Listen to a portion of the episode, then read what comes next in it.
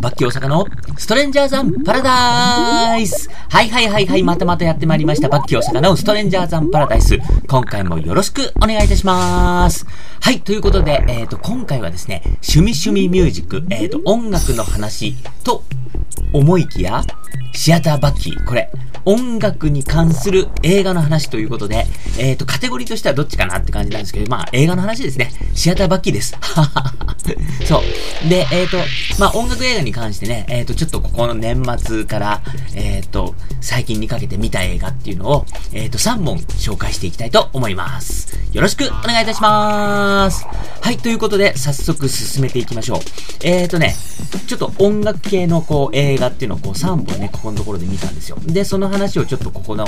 回でまとめてしようかなと思っています。えっ、と、まず紹介するのは、音響ハウスっていう映画です。これは、実際にある音響ハウスっていう、まあ、あの、レコーディングスタジオですね。ここのお話なんですけれども、えっ、ー、と、もう45年ある、この音響ハウスっていうレコーディングスタジオ。これがですね、本当にいろんなもう、著名なアーティスト、ね、ユーミンだとか、坂本龍一だとか、佐野元春だとか、矢野明子とか、ね、もうそういう、まあ今、巨匠と呼ばれてるアーティストとかもいっぱいレコーディングしてるし、で、まあ最近の人なんかももちろんね、いろんな人をレコーディングしてるんですけど、まあそういった方がね、このスタジオについての愛を語るみたいなね、えー、作品です。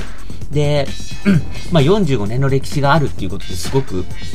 あの、老舗のレコーディングスタジオなんですけども、なんていうのかな、あの、この映画を見てたら、やっぱり皆さんここに来るとすごく落ち着くとか、やっぱりなんか、やっぱりここじゃなきゃね、みたいな、すごく空間としてミュージシャンの方が心地よく、なんか、いろんな、こう、アイデアを出したりとか、うん、音を作っていける空間みたいなんですね。で、やっぱりそれはあの歴史が積み重なって、なんかすごく、こう、こなれてってるみたいなところもあるんでしょうね、きっとね。あのー、すごく最新の設備を整えた新しいスタジオではできない、なんか、その、うん、歴史を積み重ねたスタジオだからこそできることがあるんだよ、みたいな。やっぱり皆さんね、すごくそういうことを、もういろんな人のインタビュー出てくるんですけども、やっぱりみんなそういうことを言ってるんですよね。で、すごく印象的だったのが、あの、ユーミンが、ちょっと難しい曲にチャレンジしようとして、なんか、全然、こう、うまく歌えなかったのが、ここのスタジオに来たらいきなり一発目でパーンと声が出たみたいなね。なんかやっぱりそういうのがあったみたいな話があったりとか、だからすごい面白いなと思って、あの、例えば、こう、道具とかツール、楽器とかも多分そうなんですけれども、やっぱりこう使っていくうちになんかこう、円熟味が増すとか、なんかこう、フィットする、しっくりくるみたいな、なんかスタジオとかにもきっとそういうものがあるんだろうななんていうことをね、この映画を見ながらすごく感じました。で、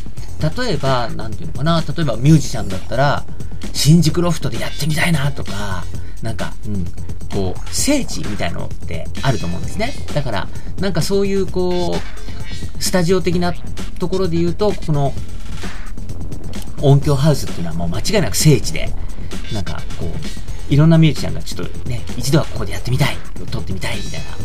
ところみたいですね。うん。で、あともう一つ面白かったのが、あの、坂本龍一、矢野明子夫妻とかが、もう本当にレコーディングするときも子供とかを連れてきてて、で、なんか、子供とかもそこら辺にあるあの、なんか、うん、防音のためにあるような、こう、毛布に車で寝てたりとかね、なんか近くの、あの、てんやものをこう注文してみたいな、それがいつも楽しみだったみたいな、なんかそういう話があったりとか、なんかそういうのも含めてなんかもう本当にレコーディングするときはここっていう感じでなんか、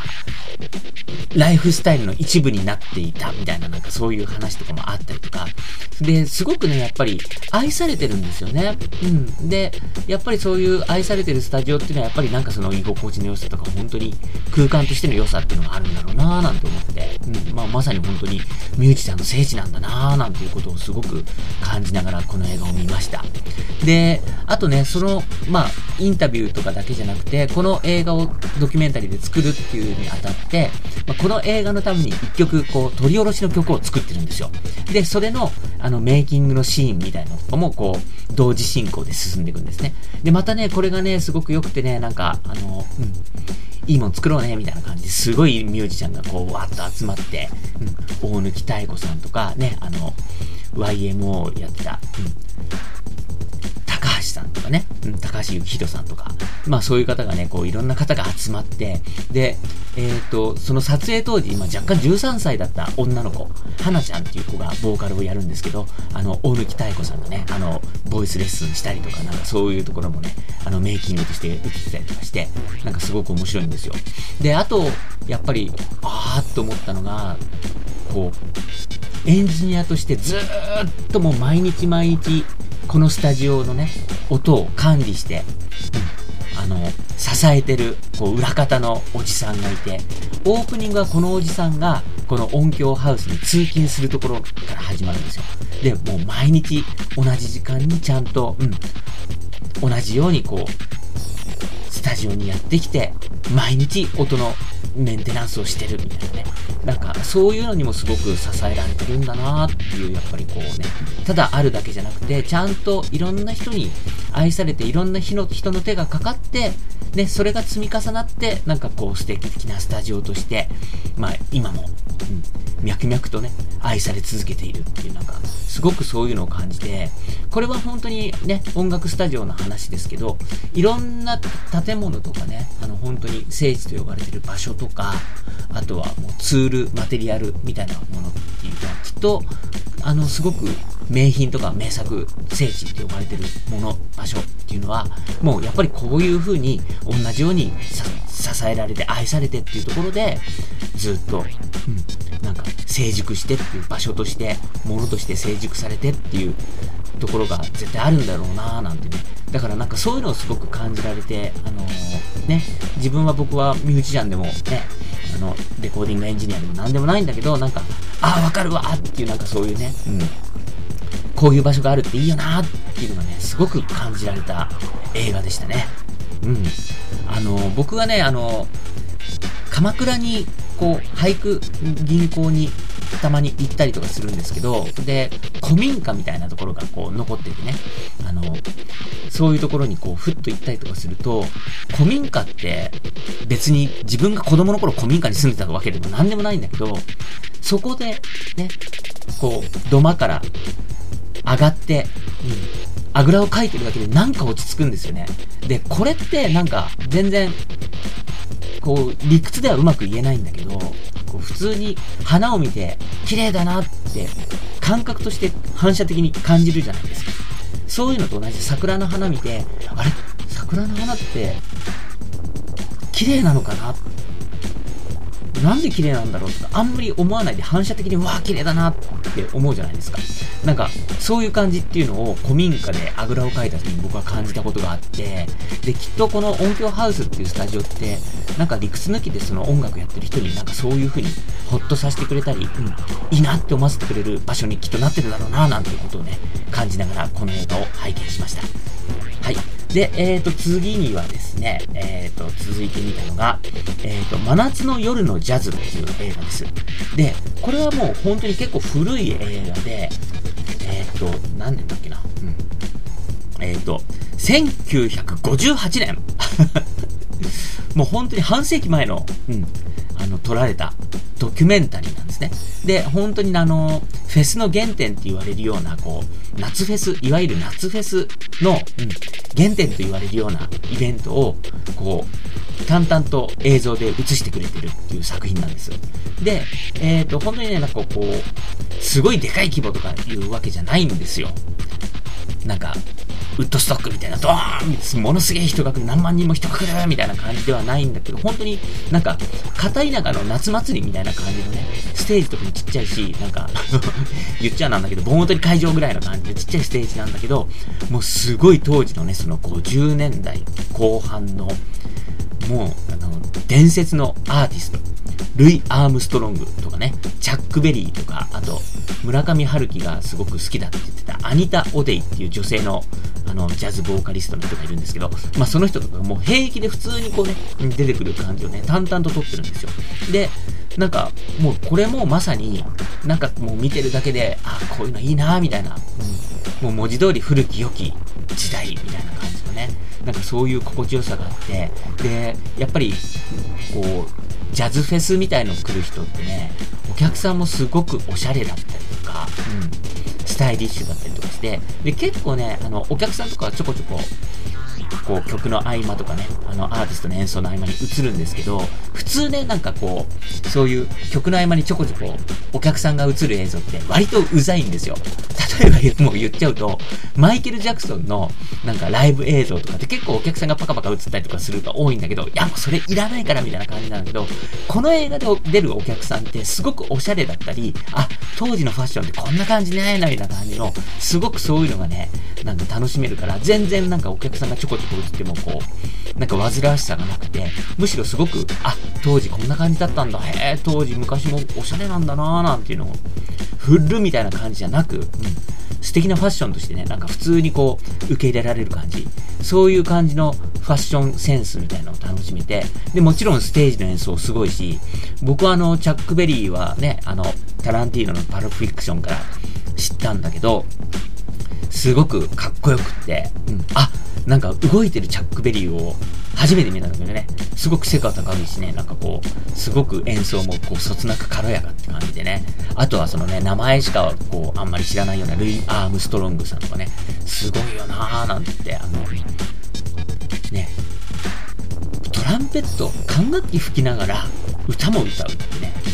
俺の知ってるそういう人ってもうバービーボーイズのコンタぐらいしかいないんですよ。歌って感想ではソプラノサックスを吹くみたいな。すげえ高音ボイスなのにソプラノサックスもピシーって吹いて、すげえ肺活量だな、みたいなね。そう。だからルイマームストロング、普通ね、あのトランペット奏者とかサックス奏者ってなかなか歌まで一緒にやらないんだけど、あ、歌ってたんだ、なんて思ったりとか、うん。本当に、で、さっき話したね、この女性のジャズボーカリストのアニタ・オデイさんなんかも、もう普通に舞台裏からね、あ、じゃあそろそろ歌い始めましょうかね、みたいな感じで、スッて舞台に出て、普通に歌って、おーみたいなね、なんか、そういう感じとか、すごくね、面白かったですよ。で、この監督さんが、すごく有名な写真家さんっていうことで、あの、スタンディ・キューブリック監督のロリータっていう映画があって、このロリータのポスターとかって、あの、赤い縁のサングラスをかけた女の子が赤いキャンディーを舐めてこうね、こうちょっと上目遣いにカメラ目線してるみたいなポスターがあるんですけど、多分ね、あの、見れば皆さん、あ、これ見たことあるっていうポスターです。で、映画見たことなくても、なんかそのポスターは多分見たことあるんじゃないかななんて思うんですけど、まあその写真を撮った人で、おーっていうね、うん、思ったりとか。で、なんかね、すごくオープニングなんかもおしゃれなんですよ。で、舞台となってるのがアメリカのニューポート市、ニューポート。で、まあ、マサチュー、マサチューセッツ州か、の港町なんですよね。で、オープニングはその港町のその鳩場、うん、ヨットとかボートが止まったりする鳩場の、こう、水面のこう、ゆらゆらした感じのところにこから、オープニングでテロップが流れるんですけど、この感じとかもすごくおしゃれでね、なんかあのー、なかなかこういうおしゃれなオープニングってね、ないんですけど、まあ、最近で見た感じで言うと、ネットフリックスでやったあの、ローマってね、あの、モノクロの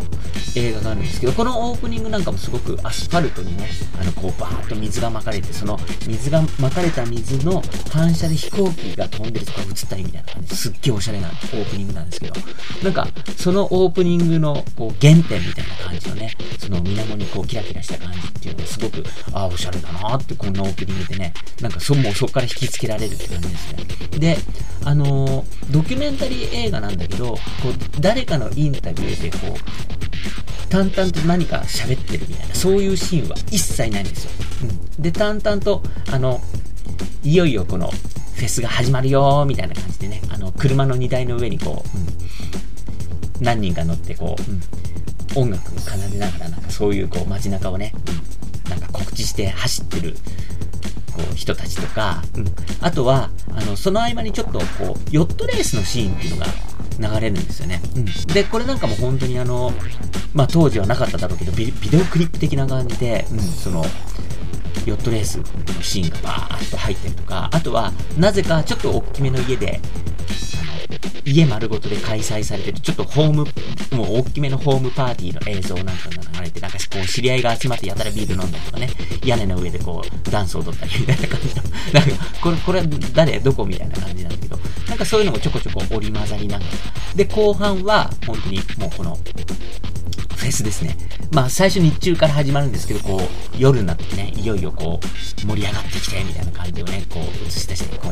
う、クライマックスとかもね、やっぱりこう、夜のね、このフェスのシーンみたいな感じで、すごく本当に見てるだけで気持ちいいし、うん、なんか、映像的にもすごく美しい、なんか、おって思うシーンがいっぱいあったりとかね、そういう魅力たっぷりの作品でした。で、ちなみにこの映画はね、あの、立川シネマシティ、僕、本当にもう最近ね、ハマってよく行ってるんですけど、すごく音響にこだわった、あの、劇場で、うん、まあ、そういうね、すごく音のいいところで見れてよかったなーなんて思った映画です。はい、ということで、えーと、続いて、最後に3本目紹介するのが、同じ、やっぱりあの、立川シネマシティのスクリーンで見た、えーと、ジャズ喫茶ベイシーっていう映画です。で、これは本当に、あの、タイトルになってるジャズ喫茶ベイシーっていうのはね、あの、東北にある、岩手県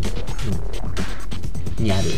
ジャズ喫茶なんですね。で、えっ、ー、と、菅原さんっていうマスターがもう50年ぐらいやってるのかな。うん。この人ももともとあの、ミュージシャンとかやってた人なんですけど、まあ、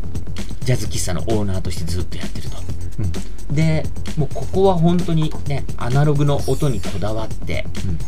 うん、レコードの音をかけてっていう感じでね、なんかすごくそこに対するこだわりでずっとこうあの JBL の元になった、えーと、アンプか、うん、JBL になる前の、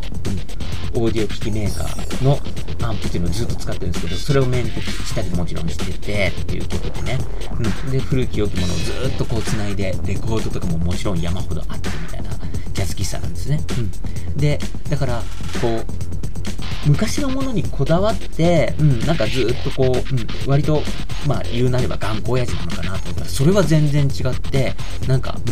うん、同じものをずっとやってるのは俺は嫌いだって、うん、そんなものは飽きちまうって言って、うん言ってるんですよね。だから、なんかこう、うん、いいものはいいってこうずっと、うん、継承しつつ、なんか、うん、同じことばっかずっとやってるのは俺は嫌いだってか、かっこいい親父だなーって思ってね、なんかそこがすごく素敵だったっていうのがまず僕のイメージです。で、やっぱりこのジャズ喫茶に魅了されて、もう本当にね、あの、いろんなとこから都内からとかもね、いろんな人が来て、で、あとはもう海外とかからもね、ここライブとかもやるんですよ。うん。で、なんか、ライブ演奏しに来たりとか、うん、なんかそういう人もいっぱいいてね、あの、昔あの、沢田研二ジュリーのバックバンドとかもやってて、あとまあ、日本の、まあ代表的なドラムの、ドラマーの